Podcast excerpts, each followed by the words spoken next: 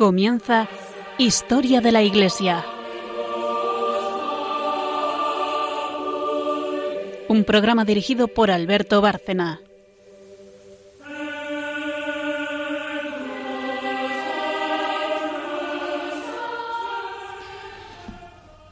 Buenas noches oyentes de Radio María y de Historia de la Iglesia.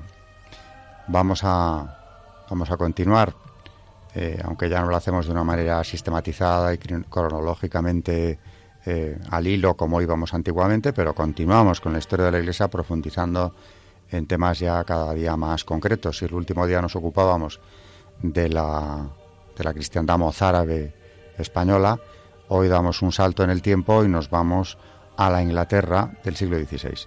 Pero antes de explicar los contenidos del programa, eh, aparte de saludar a nuestros oyentes, quiero hacerlo también con las colaboradoras de este programa que lo hacen posible. Buenas noches, María Ornedo. Buenas noches a todos. Que nos hablará, como siempre, del magisterio en, la última sección. Y buenas noches, Carmen Turdemontis. Buenas noches. Historiadora, que lo hará por tanto de historia de este periodo, eh, que es eh, la Inglaterra del siglo XVI.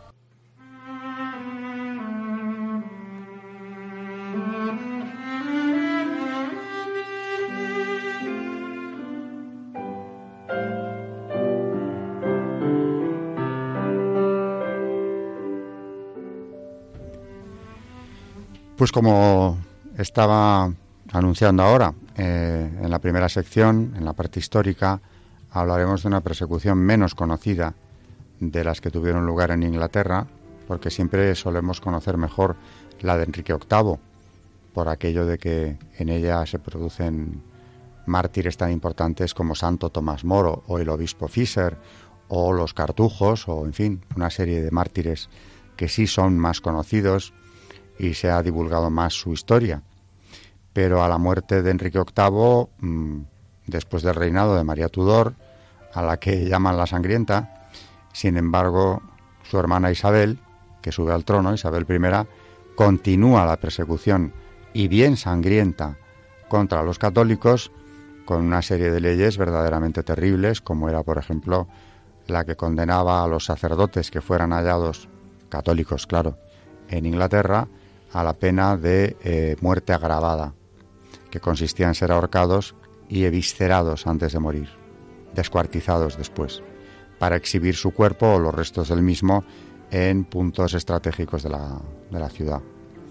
Isabel I, eh, ya claramente anglicana, porque la religión se ha convertido no en un cisma, sino con ella prácticamente ya es una herejía nueva, es una religión herética, perseguirá denodadamente el catolicismo en sus estados.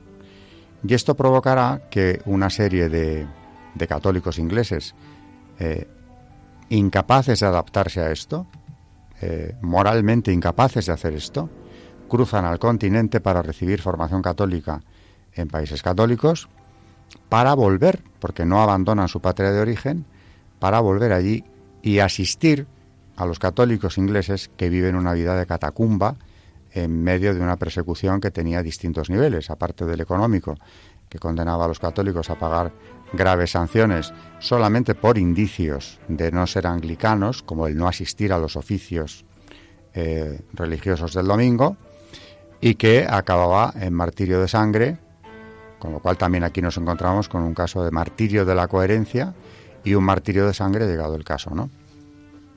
En aquella Inglaterra surgieron eh, una, buena cantidad de escondites eh, o casas de católicos donde buscaban algún recodo donde meter al cura que acudiese allí, al sacerdote católico, para impartir doctrina o celebrar la Santa Misa o administrar los sacramentos.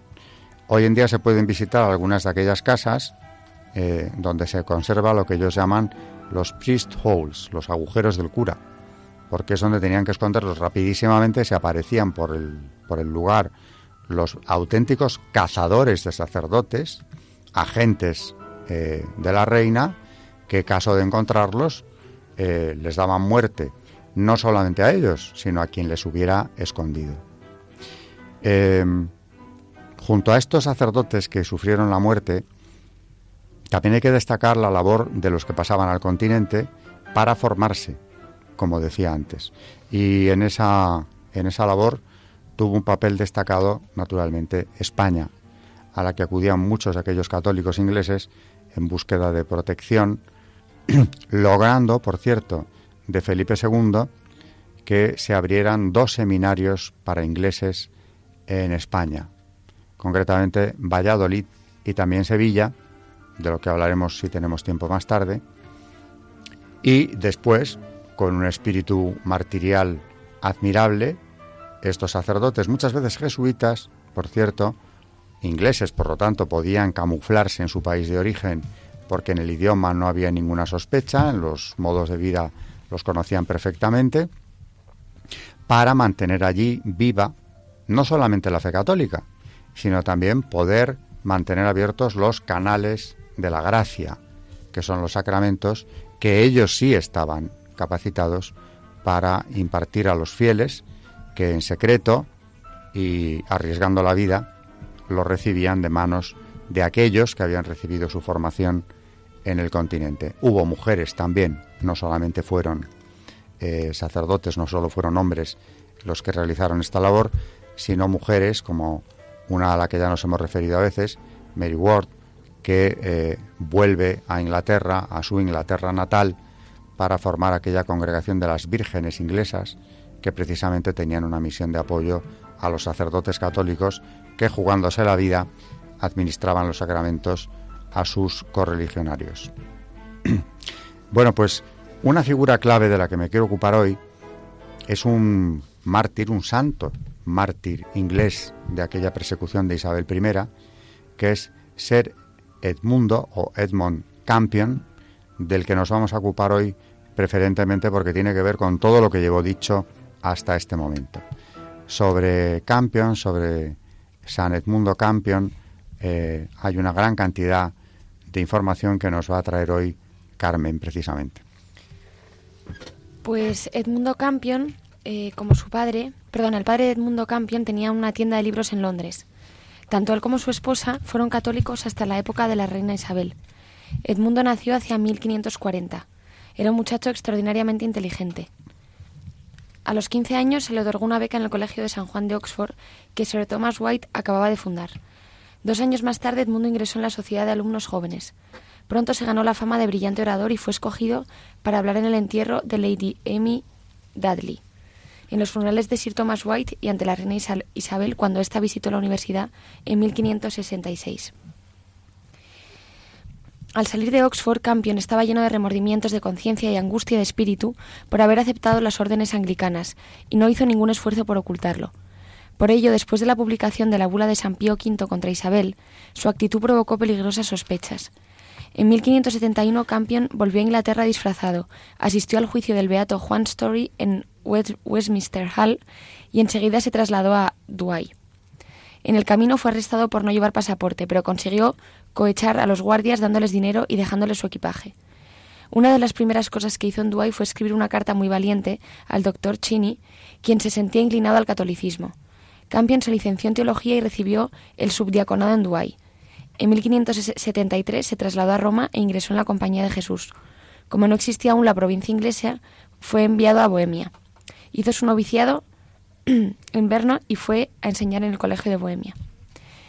En vista del éxito con que los jesuitas trabajaban entre los protestantes en Alemania, Bohemia y Polonia, el doctor Allen persuadió a Gregorio XIII que enviase a algunos a Inglaterra. A finales de 1579, Edmundo Campion y Roberto Pearsons fueron elegidos para inaugurar la nueva misión. La víspera de la salida del padre Campion de Praga, uno de los padres movido por un impulso irresistible, escribió sobre la puerta del cuarto del Beato lo siguiente: Padre Edmundo Campion, mártir. El padre Campion partió de Roma en la primavera de 1580. El beato Rodolfo Sherwin describió muy vivamente en una carta las peripecias del viaje. Cuando llegaron a Ginebra, que era uno de los bastiones del protestantismo, Campion se hizo pasar por un criado irlandés. Según parece, todos los miembros del grupo se portaron con esa alegría un tanto desbocada que mueve a las gentes serias a imaginar que todos los ingleses están locos. Poco antes de salir de Ginebra, después de haber discutido, Campion se enfrentó con un ministro protestante y puso al pobre diablo en ridículo delante de todos sus correligionarios. No todos los católicos recibieron bien a los jesuitas, pues muchos temían que la llegada de los primeros miembros de la terrible compañía de Jesús atrajese sobre ellos nuevos peligros. Los dos jesuitas tuvieron que jurar que su misión era puramente apostólica, que habían ido simplemente a ocuparse de religión y a luchar por las almas, y que no tenían ni conocimiento ni pretensiones en materias de política. El gobierno se enteró pronto de su llegada, de suerte que los dos jesuitas tuvieron que salir de Londres.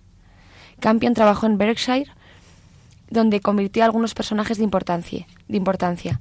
En una carta al padre general decía Todos los días recorro una parte de la región. La cosecha es maravillosamente abundante. No podré escapar por mucho tiempo de las manos de los perseguidores. Encuentro mis disfraces perfectamente ridículos. Con frecuencia cambio de disfraz y de nombre. Algunas veces he leído cartas en las que se anuncia que Campion ha sido arrestado. Esa noticia provoca tal alboroto en los sitios a los que voy que no oigo hablar de otra cosa. Este clima de temor en el que vivo ha acabado por curarme del miedo. El padre Campion se entrevistó con el padre Persons en Londres, donde la persecución era especialmente tenaz. Enseguida se dirigió a Lancashire, donde predicó casi diariamente con gran éxito. Los espías le seguían muy de cerca, y en varias ocasiones estuvo a punto de caer en sus manos. Cincuenta años más tarde, aquellos que habían oído sus sermones lo recordaban todavía. Por entonces escribió Campion una obra en latín a la que dio por título Las diez razones, porque en ella exponía los argumentos por los que estaba dispuesto a demostrar a los protestantes más eruditos la falsedad de su doctrina. Naturalmente era muy difícil dar esa obra a la imprenta. Sin embargo, a fin de cuentas, se imprimió en secreto en la casa de doña Cecilia Stoner.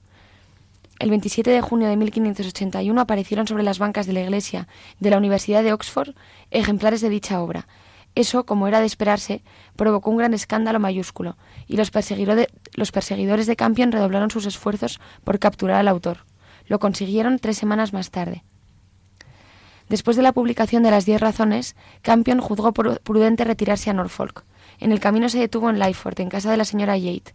El domingo 16 de julio acudieron unas cuarenta personas a oírle predicar durante la misa, pero una de ellas era espía. En el curso de las doce horas siguientes la casa fue registrada tres veces. Los perseguidores descubrieron finalmente al padre Campion y a otros dos sacerdotes, ocultos dentro de un nicho que había sobre la gran puerta de entrada. Inmediatamente fueron conducidos a la Torre de Londres. Los guardias los maniataron a partir de Colnbrook y colocaron a la espalda del beato un letrero que decía Campion, el jesuita sedicioso. Después de, tres días de tortura, el mártir fue interrogado por los condes de Bedford y Leicester, según algunos también por la misma reina, quienes trataron de sobornarlo para que apostatase. Como fallase en ese y otros intentos del mismo género, se le torturó en el potro. Poco después fueron arrestadas varias personas en cuya casa había estado el padre Campion. Aunque el gobierno había averiguado los nombres de aquellos cómplices, difundió la falsa noticia de que el mártir los había denunciado. Antes de que pudiese reponerse de la tortura, se le obligó a comparecer cuatro veces ante diversos prelados protestantes. El mártir respondió con agilidad y mucho tino a sus preguntas, objeciones e insultos. Después fue nuevamente torturado en el potro con tal violencia que al día siguiente, cuando le preguntaron cómo se sentía, respondió No puedo sentirme ni mal, puesto que ni siquiera siento. Como los perseguidores no encontrasen ningún motivo válido para condenarlo, le acusaron falsamente, de haber proyectado en Roma y en Rem una revolución en Inglaterra y de haber vuelto al país para provocarla. El juicio tuvo lugar en Westminster Hall el 14 de noviembre. Cuando los jueces le ordenaron que jurase decir la verdad, el beato estaba tan débil que ni siquiera podía mover los brazos. Entonces uno de sus compañeros le besó la mano y le ayudó a levantarla. Campion dirigió su defensa y la de sus compañeros con suma habilidad. Protestó de su lealtad a la reina, demolió las acusaciones, demostró la mala fe de los testigos y probó claramente que el verdadero motivo por el que se los juzgaba era la religión. El jurado los declaró culpables, pero no sin haber deliberado antes durante una hora. Después de, después de oír su sentencia de muerte, el beato dirigió la palabra a los jueces. Al condenarnos habéis condenado a todos vuestros antepasados, y para nosotros, el haber sido condenados junto con todos los hombres ilustres, no solo de Inglaterra, sino del mundo entero, que lo fueron por vosotros, descastados descendientes de aquellos antepasados, es motivo de gozo y de gloria. Dios vive, la posteridad hablará. El juicio de ambos no estará sujeto a la venta como el de los que acaban de condenarnos a muerte. La hermana de Campion fue a verle con un mensaje de Hopton en el que se le ofrecía un pingüe, eh, un pingüe beneficio a cambio de la apostasía. También fue a visitarle Elliot, el traidor que había delatado y dado testimonio contra él, quien temía ahora por su vida. El beato le perdonó generosamente y le dio una carta de recomendación para un noble de Alemania, donde podría vivir en paz. El primero de diciembre, Campion, Sherwin y Bryant fueron conducidos juntos a Tyburn, donde se los ejecutó con el lujo de barbarie acostumbrado. En el cadalso el padre Campion se negó por última vez a dar su opinión sobre la bula del Papa contra Isabel y oró públicamente por vuestra reina y mi reina, a la que deseo un largo y próspero reinado. Unas gotas de la sangre de ese hombre, admirable, sutil, preciso y amable, cayeron sobre un joven de la nobleza llamado Enrique Walpole, que se hallaba presente. Walpole ingresó en la Compañía de Jesús, murió mártir y está beatificado.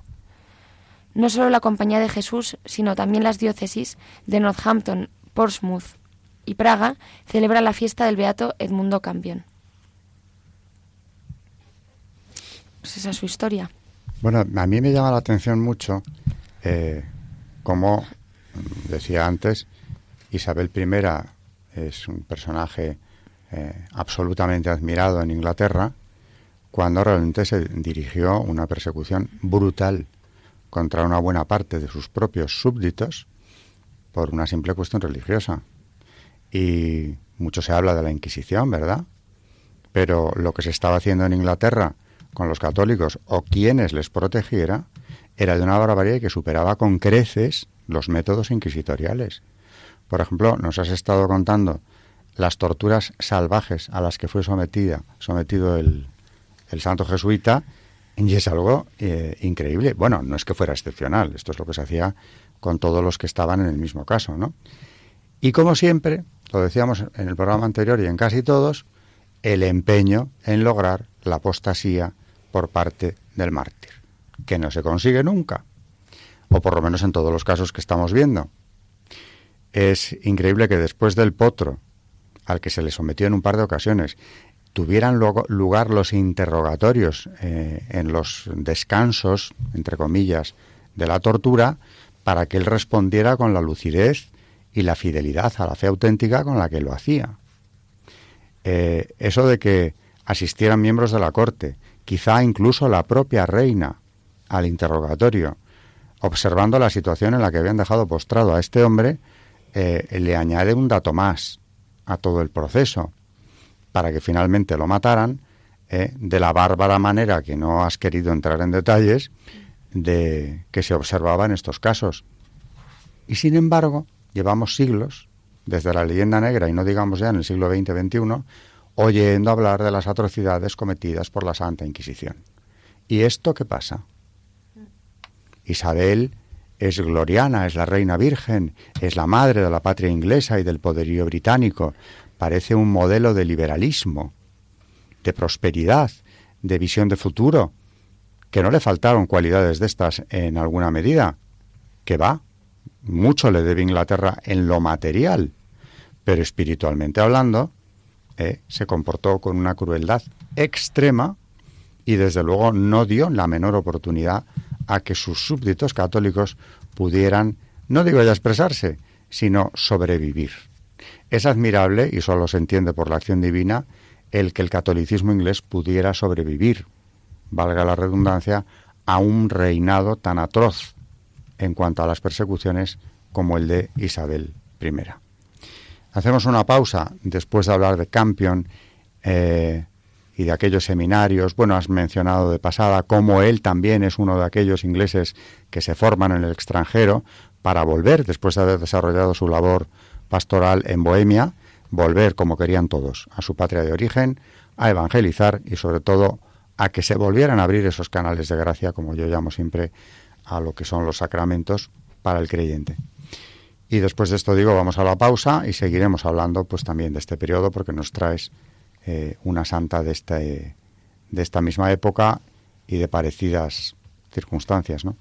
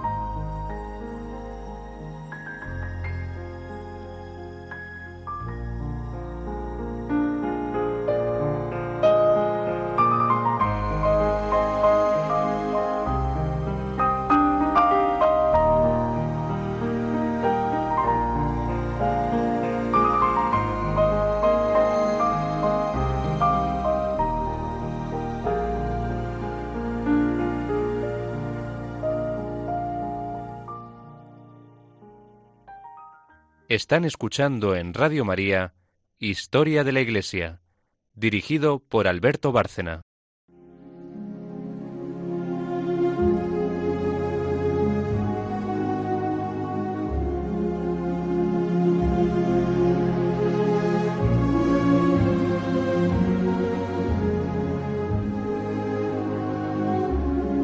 Santos en la historia de la Iglesia.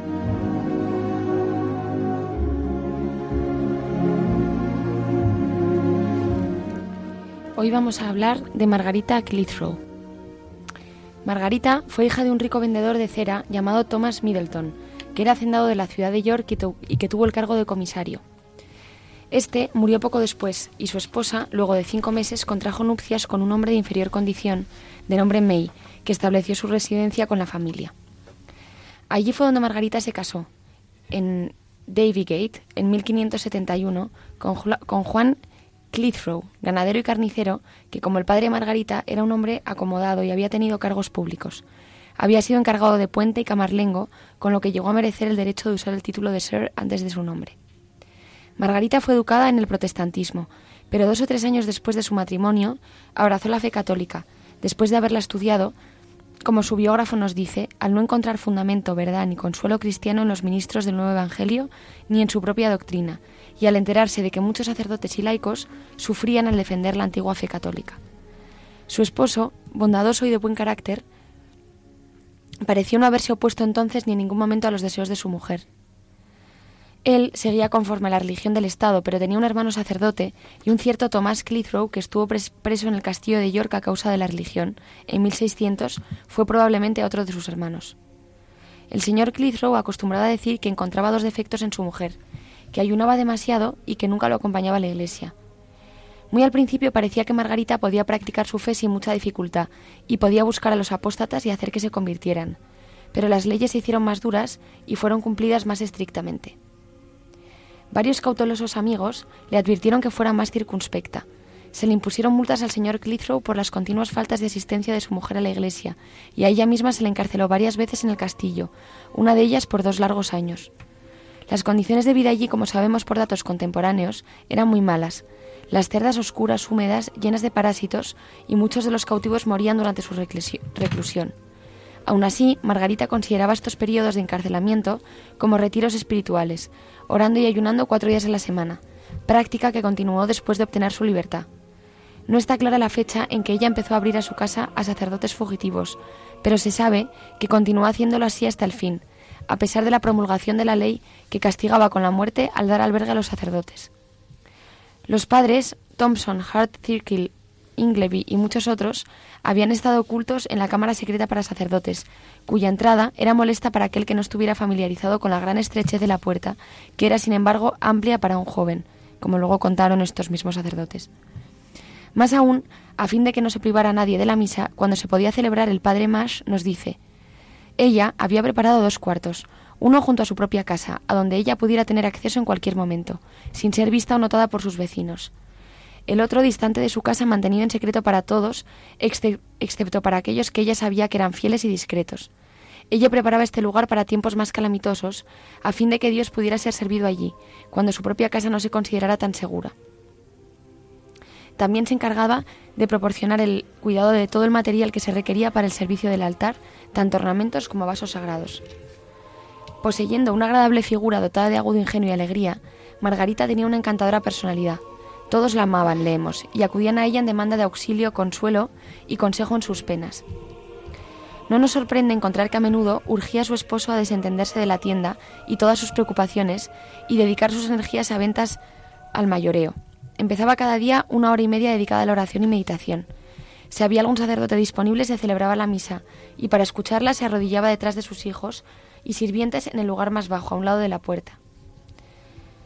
El recuerdo de los sacerdotes martirizados a quienes ella había conocido y que habían sufrido estaban constantemente en ella, y cuando su esposo salía de viaje algunas veces iba descalza en peregrinación con otras mujeres al lugar de las ejecuciones, fuera de las murallas de la, ciudad. Estas visitas pronto terminaron, ya que Margarita, durante el último año y medio antes de su aprehensión final, tuvo que permanecer recluida en su propia casa, como en libertad encadenada por el delito de haber enviado a su hijo mayor a una escuela allende los mares. El 10 de marzo de 1586, el señor Clithrow fue citado a comparecer ante el Tribunal de York, establecido por el Gran Consejo del Norte, y en ausencia del amo su casa fue cateada. No se encontró nada sospechoso hasta que los esbirros llegaron a un cuarto alejado, donde los niños y otros más estaban siendo instruidos por un maestro, a quienes ellos tomaron por sacerdote. En la confusión que sí siguió, el maestro pudo eludirlos y escapar por el cuarto secreto, pero los niños fueron interrogados y amenazados. Un niño extranjero de 11 años que vivía con la familia se aterrorizó tanto que descubrió la entrada del cuarto de los sacerdotes. Estos fueron confiscados y Margarita fue aprendida y llevada, primero ante el consejo y después a prisión en el castillo. Una vez tranquilizada sobre la seguridad de su familia, su valor nunca la abandonó, y cuando dos días más tarde se le reunió la señora Anna, Tesk, a quien el mismo niño había delatado por frecuentar los sacramentos, las dos amigas bromearon y rieron juntas hasta que Margarita exclamó Hermana, estamos tan contentas juntas que temo, a no ser que se nos separa, a no ser que se nos separe, perder el mérito de estar encarceladas. Dijo antes de partir, antes de comparecer ante el juez. Antes de partir, haré felices a todos mis hermanos y hermanas del, otro lado de la sala. Después de leído el cargo en que se le acusaba de albergar y sostener a sacerdotes y de oír misa, el juez le preguntó si se consideraba culpable o inocente. Ella dijo, no conozco ninguna ofensa por la que me deba declarar culpable. Y cuando se le preguntó cómo quería ser juzgada, ella solo dijo, no habiendo cometido ningún delito, no necesito ser juzgada. Se hicieron muchos intentos para persuadirla de que apostatara, o por lo menos a que se sujetara al juicio, y un puritano, que había discutido con ella en la prisión, tuvo el valor de ponerse en pie en la corte y declarar que la condenación basada en la acusación de un niño era contraria a la ley de Dios y de los hombres. El juez que había querido salvarla fue dominado por los otros miembros del Consejo y finalmente pronunció la terrible sentencia que la ley inglesa decretaba para todo el que se negaba a declararse culpable, a saber que debía ser prensado hasta morir. Ella oyó la sentencia con la mayor serenidad y dijo Gracias sean dadas a Dios. Todo lo que Él me envíe es bien recibido. No soy digna de tener una muerte tan buena como esta. Después de esto fue puesta en prisión en casa de Juan Chiu. Ni siquiera entonces se le dejó en paz, sino que fue visitada por diversas gentes que trataban en vano de conmover su constancia. Nunca le permitieron ver a sus hijos y solamente una vez pudo entrevistarse con su marido. Margarita iba a ser ejecutada el 25 de marzo, viernes de la semana de Pasión, y la noche anterior ella cosió su propia mortaja. Después pasó la mayor parte de tiempo en rodillas. Llegados al lugar de la ejecución, se arrodilló para rezar, y algunos de los anglicanos ahí presentes le pidieron que rezara con ellos. Pero Margarita rehusó, como el beato Guillermo Hart lo había hecho casi exactamente tres años antes. Yo no rezaré con vosotros, ni vosotros rezaréis conmigo. Ni yo diré amén a vuestras oraciones, ni vosotros a las mías. Entonces fue obligada a desnudarse y tenderse boca abajo en el suelo. Se le puso una piedra lisa sobre sus espaldas y sus manos fueron atadas a postes de los dos a los dos lados. Se colocó otra losa encima y se pusieron pesas sobre esta piedra, hasta llegar a la cantidad de 700 u 800 kilos. Sus últimas palabras al recibir el peso sobre su cuerpo fueron, Jesús, Jesús, ten misericordia de mí. Tardó alrededor un cuarto de hora en morir, pero su cuerpo fue dejado seis horas en la presa. Tenía aproximadamente 30 años. A su esposo le había enviado su sombrero, en señal de amorosa devoción como cabeza de su familia, y a Inés, su hija de 12 años, sus zapatos y medias para significar que debería seguir sus pasos.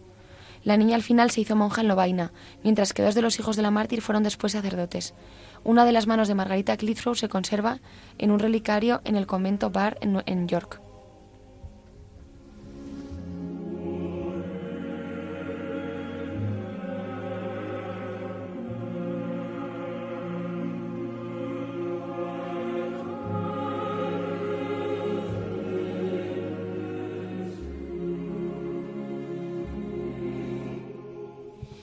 Impresionante la historia en la que, eh, como nos contaba Carmen, se utilizó el miedo de este niño, al que por cierto desnudaron mm, para asustarle más en el momento del interrogatorio y que dijera dónde estaban escondidos los sacerdotes que en aquella casa eh, les impartían la enseñanza cristiana.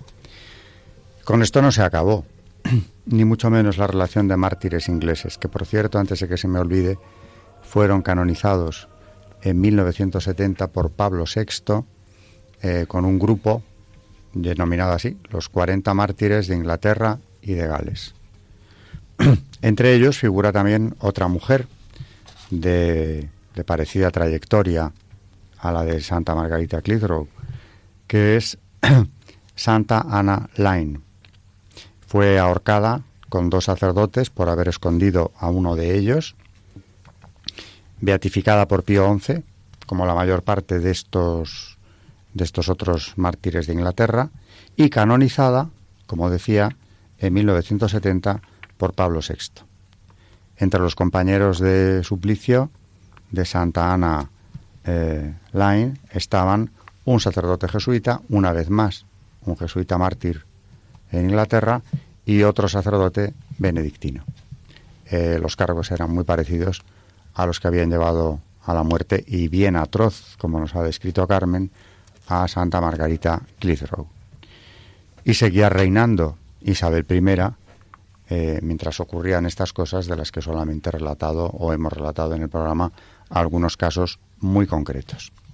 Antes de pasar a hablar de, del magisterio y de la importancia del sacramento de orden, orden sacerdotal, hay que destacar algo que estaba teniendo lugar entonces también.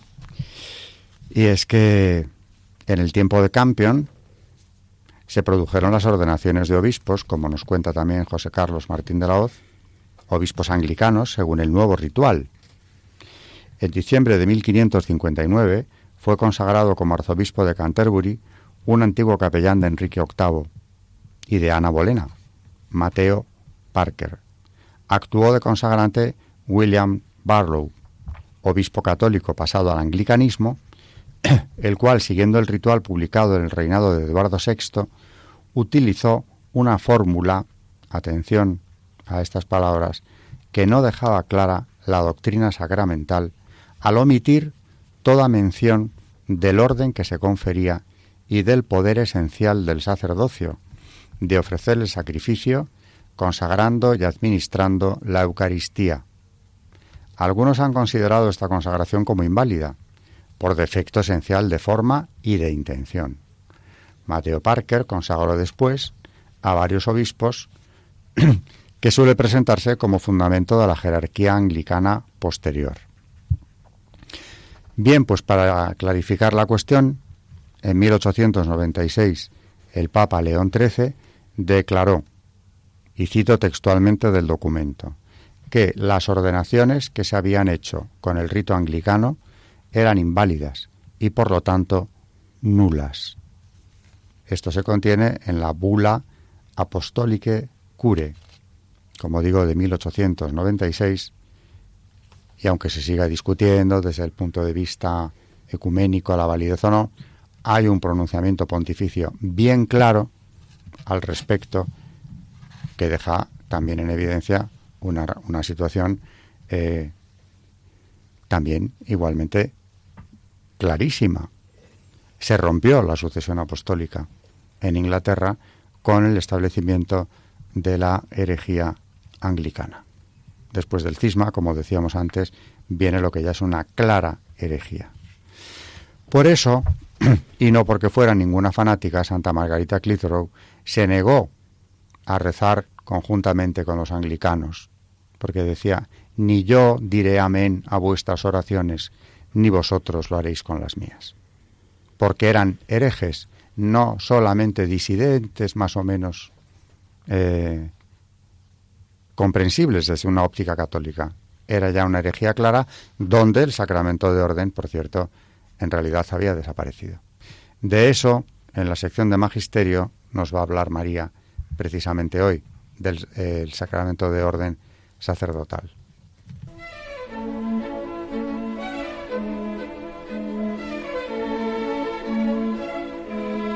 El Magisterio de la Iglesia.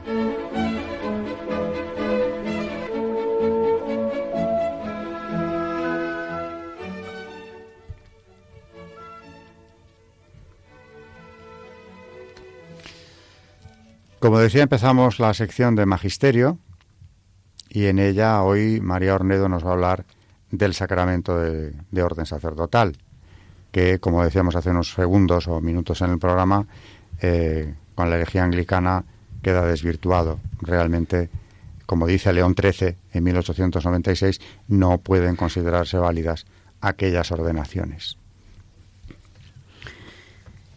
Yo me voy a fijar hay tanto que decir del orden sacerdotal que no sabe uno por dónde empezar, pero me llama la atención y, estoy dentro de, un libro de, del Instituto de Teología a Distancia de la Universidad de Burgos, escrito por Nicolás López Martínez, en el cual podéis aprender sobre el sacramento del orden.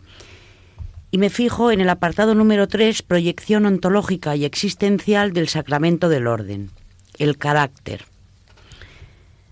Dice, el sacramento del orden comunica al que lo recibe un carisma. Y se cita 1 Timoteo 4:14, 2 Timoteo 1:1:6.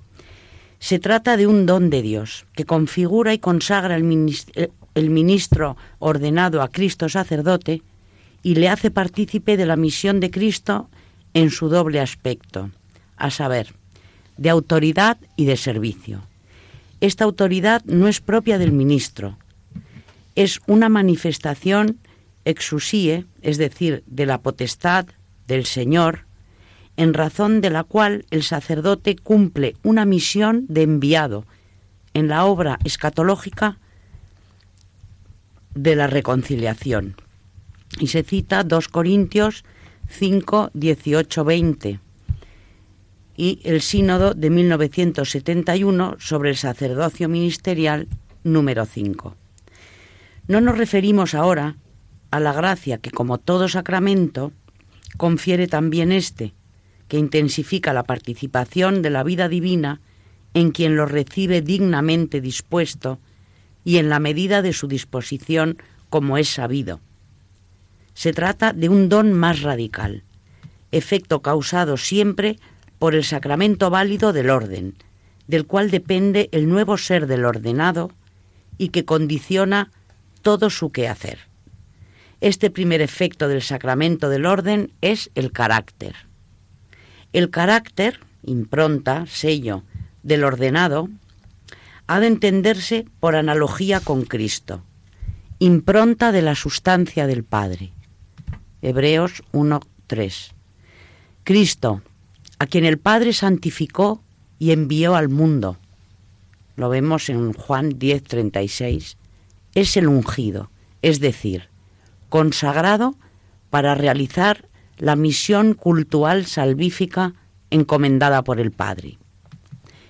Él mismo se presenta así al apropiarse en la sinagoga de Nazaret el texto de Isaías 61, 1, 2. El Espíritu del Señor sobre mí porque me ha ungido, es decir, me ha consagrado por la unción.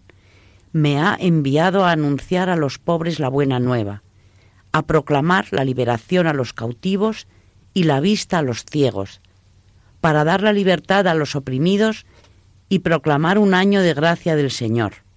Lucas 4, 16, 21. Pues bien, el ordenado que participa de la misma misión de Cristo, para que pueda cumplirla, es constituido en impronta de Cristo, al ser ungido por el Espíritu que se le comunica mediante el sacramento del orden. De ahí que así como Cristo dice, el que me ve a mí, ve al Padre, Juan 14, 9, así el ministro consagrado puede objetivamente decir, el que me ve a mí, ve a Cristo.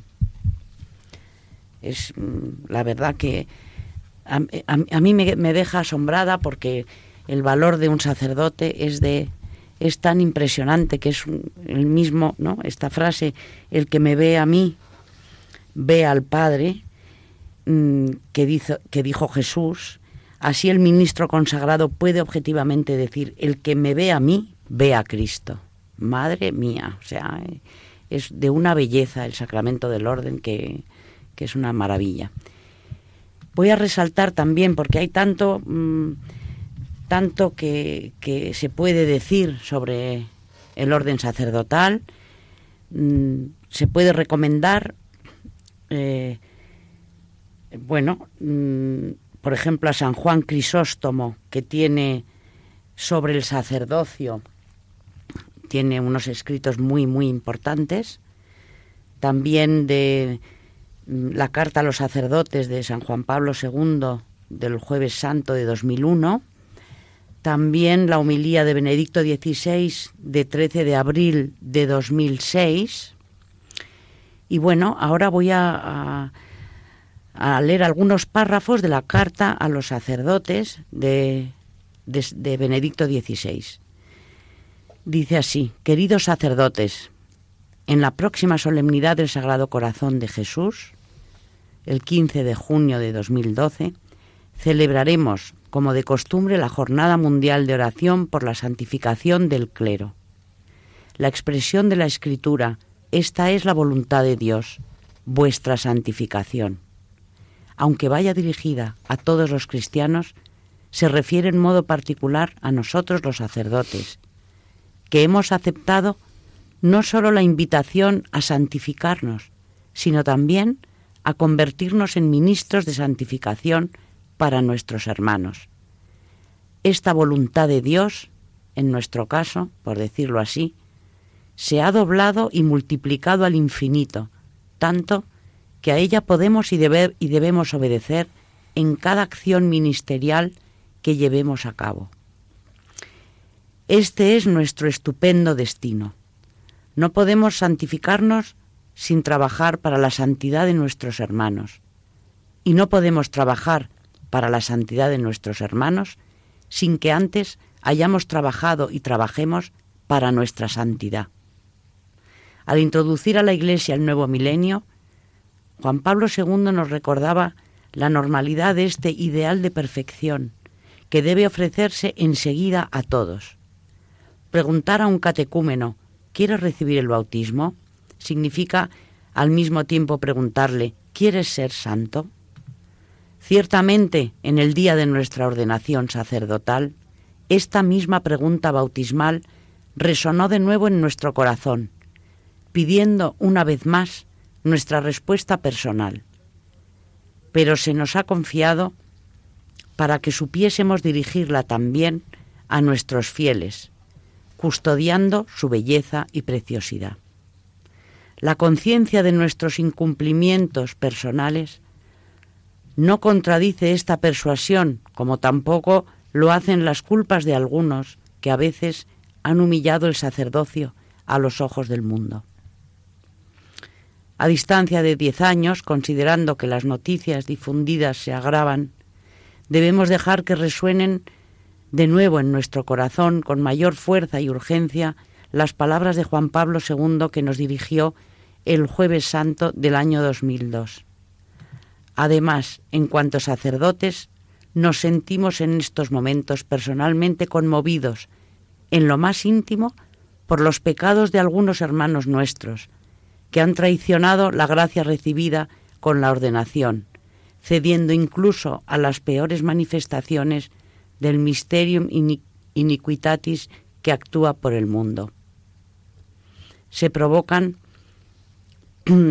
así escándalos graves que llegan a crear un clima denso de sospechas sobre todos los demás sacerdotes beneméritos que ejercen su ministerio con honestidad y coherencia, y a veces con caridad heroica.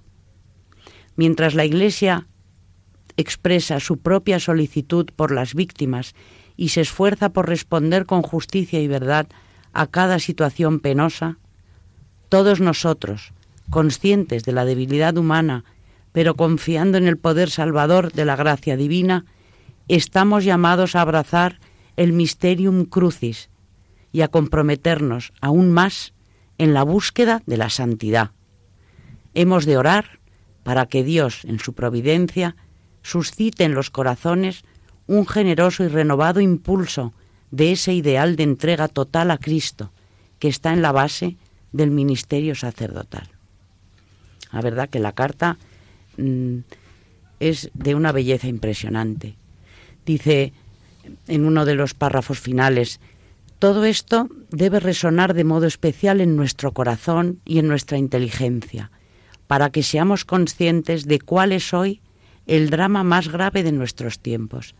Las naciones cristianizadas ya no sienten la tentación de ceder a un ateísmo genérico, como en el pasado, sino que corren el riesgo de ser víctimas de ese particular ateísmo que viene de haber olvidado la belleza y el calor de la revelación trinitaria.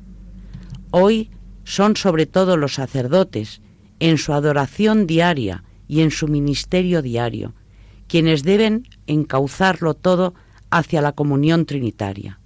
Solo a partir de esta y dándose y adentrándose en esta, los fieles pueden descubrir verdaderamente el rostro del Hijo de Dios y su contemporaneidad, y pueden verdaderamente llegar al corazón de todo hombre y a la patria a la cual todos están llamados. Y sólo así los sacerdotes podremos ofrecer de nuevo a los hombres de hoy la dignidad del ser persona, el sentido de las relaciones humanas y de la vida social y la finalidad de toda la creación. Creer en un solo Dios que es amor. No será realmente posible ninguna nueva evangelización si los cristianos no somos capaces de sorprender y conmover nuevamente al mundo con el anuncio de la naturaleza de amor de nuestro Dios en los tres divinas personas que la expresan y que nos hacen partícipes de su misma vida.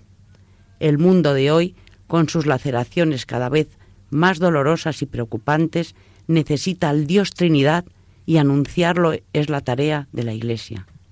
La Iglesia, para poder desempeñar esta tarea, debe permanecer indisolublemente abrazada a Cristo y no dejar nunca que se le separe de Él. Necesita santos que vivan en el corazón de Jesús y que sean testigos felices del amor trinitario de Dios. Y los sacerdotes, para servir a la Iglesia y al mundo, necesitan ser santos. La verdad es que es, es una preciosidad de carta y a mí lo que, lo que yo no sé, supongo que ellos, claro, deben estar mm, también muy impresionados, ¿no? Porque hay que ver qué es un sacerdote. Para mí es un altar y es mm, la iglesia vive de los sacerdotes.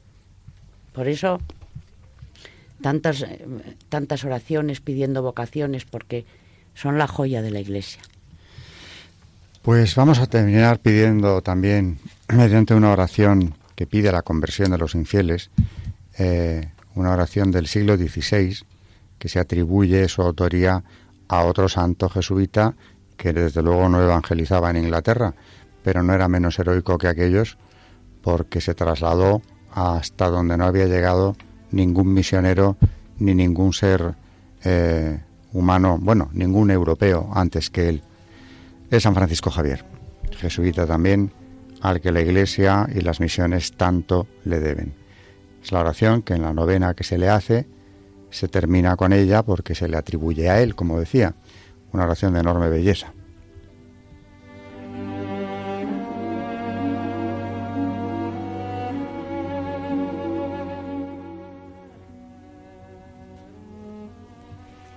Eterno Dios, creador de todas las cosas, Acuérdate que tú creaste las almas de los infieles, haciéndolas a tu imagen y semejanza.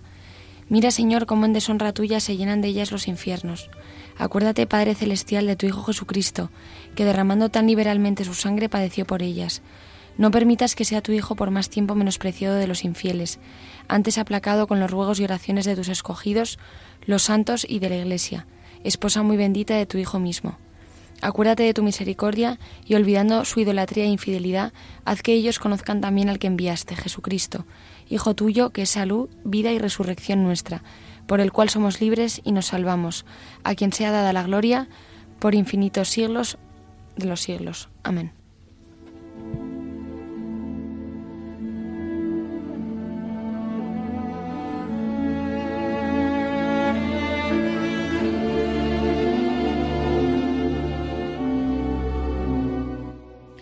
Esta oración, por último, eh, que él compuso para la conversión de los, de los infieles, o los paganos, yo creo que también se puede aplicar hoy en día para la conversión de los que han perdido la fe, de los que tenemos que evangelizar aquí en Europa sin ir a tierra de misión, porque Europa es ya tierra de misión.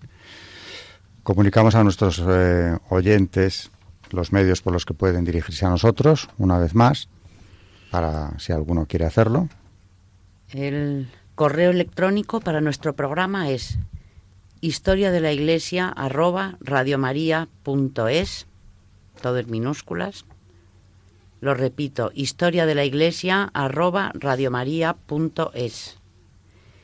Si eh, queréis escribirnos una carta comentando lo que sea o, o pidiendo lo que queráis, os podéis dirigir a Radio María, programa Historia de la Iglesia, Paseo de Lanceros número 2, primera planta, Madrid y el distrito 28024. Muchas gracias. Y con esto nos despedimos ya.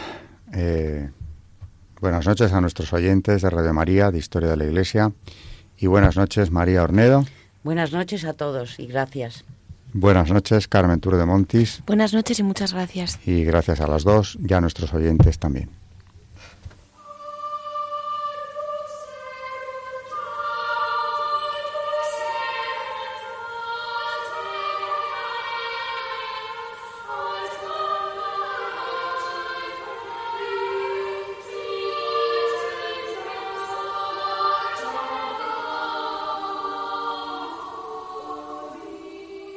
Han escuchado Historia de la Iglesia, un espacio dirigido por Alberto Bárcena.